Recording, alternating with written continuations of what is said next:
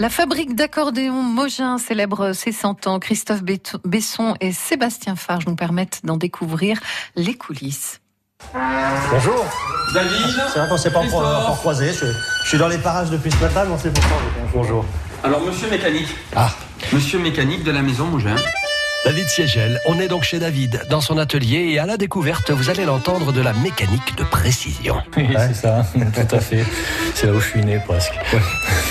Non, donc euh, fabrication mécanique, euh, essentiellement de la découpe sur presse, euh, donc avec des machines de différentes puissances, suivant l'épaisseur de la matière à découper quoi, et la dureté. Avec quel type de matière d'ailleurs? Alors essentiellement de l'aluminium, avec des variantes de dureté aussi pour l'aluminium.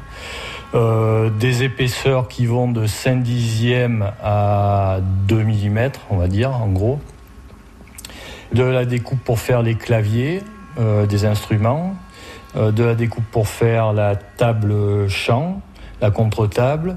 Euh, on va découper aussi les pots pour faire l'étanchéité entre la table et le, sommier.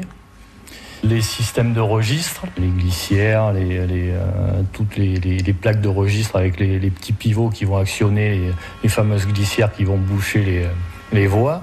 Dans l'atelier mécanique, on est dans le cœur de la fabrication d'un accordéon. Alors, si l'armature est en bois, ce serait le squelette. Et là, on est, on est chez les organes. Autant de pièces qu'il est difficile de quantifier, Sébastien Farge. Ça dépend du modèle. Oui. Ça dépend si c'est un tout petit modèle d'étude ou si c'est après l'accordéon, l'accordéon classique euh, pour des concerts jazz ou justement des concerts classiques. Un, modèle d'étude. Euh, ouais, un petit. La, fourchette, on a l'habitude de, de, dire qu'on varie entre 3000 et 8000 pièces. Quoi. Voilà, la fourchette, elle est là, en gros. Elles toutes fabriquées les unes après les autres. Hein. Il n'y a rien qui vient de l'extérieur. Ah, si, si, si, on a, oui, oui, on a voilà la visserie, les boutons, ça on fabrique pas ça. Sans doute avez-vous une idée de tous les matériaux qui composent un accordéon Tendez l'oreille, David Siegel. À l'intérieur de l'accordéon, il y a vraiment tout ce qui est euh, inox, laiton, euh, aluminium. Ensuite, on va avoir tout ce qui est bois. Ensuite, on va avoir euh, les cuirs. Euh, qu'est-ce qu'on a d'autre Le carton avec le soufflet. Le carton, avec, le soufflet. le, tissu. Euh, donc, on va avoir une multitude de, de colles différentes pour les matériaux utilisés. On a une multitude de, de petites vis de différentes tailles.